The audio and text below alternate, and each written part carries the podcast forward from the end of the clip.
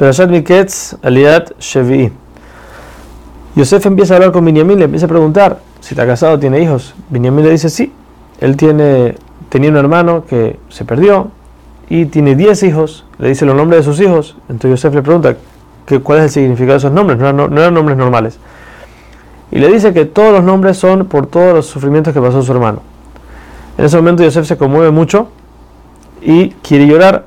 Entonces se va al cuarto adyacente, llora, se lava la cara y regresa para que no se den cuenta. Entonces cuando se sientan a comer, se sientan los egipcios en un lado y los hermanos de Yosef en otro y Yosef en otro lado. ¿Por qué? Porque los egipcios, ellos, su Dios es la oveja. La gente, la gente de la tierra de Israel, de la tierra de Canaán, eran pastores de ovejas y por eso para ellos era una abominación. ¿Quién es un pastor de ovejas? ¿Cómo puede ser? Entonces no podían comer juntos. Yosef hacía como si fuera hechicería y tocaba, golpeaba su copa y decía cómo, en qué orden sentar a cada uno de los hermanos.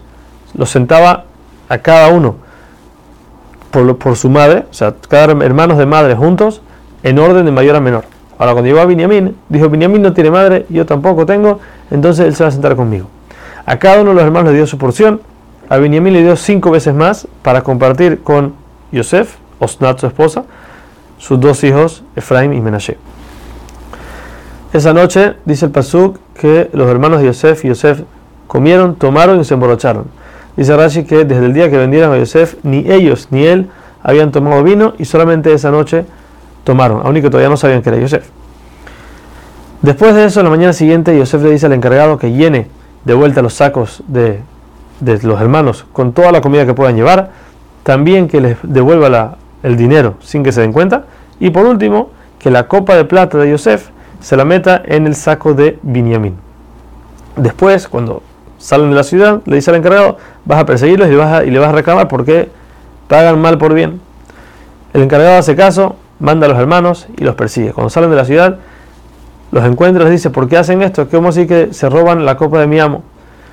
Los hermanos dicen, nosotros no hicimos nada, no solamente te regresamos el dinero que, fue puesto en nuestro, en nuestro saco, ¿Cómo, ¿cómo piensas que vamos a robar algo? Él le dice, vamos a, hay que revisar. Los hermanos le dicen, el que se lo robó va a morir y nosotros todos vamos a ser esclavos del faraón.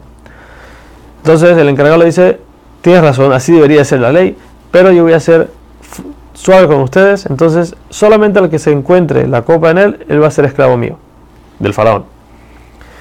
Entonces el encargado empieza a revisar desde el más grande para que no se den cuenta que sabe dónde está y termina con el más chiquito. Cuando llega Benjamín, ve la copa y los hermanos se rasgan las ropas y se dan cuenta de que hay un problema aquí. Entonces todos ellos agarran su, la, comida que tenían, la suben de vuelta al burro, mostrando que eran muy fuertes y no necesitaban ayuda de nadie. Y dice Pesú que bajaron y regresaron a la ciudad. Aunque que Egipto era una ciudad enorme, no una ciudad como si fuera, el Pasú lo está llamando una ciudad chiquita.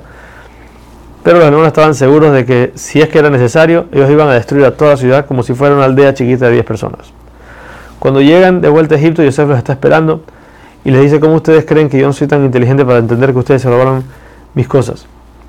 Los hermanos le dicen, mira, nosotros sabemos que nosotros no hicimos nada, pero acá nos está, Hashem nos está castigando, entonces ese es el motivo por el cual estamos aquí.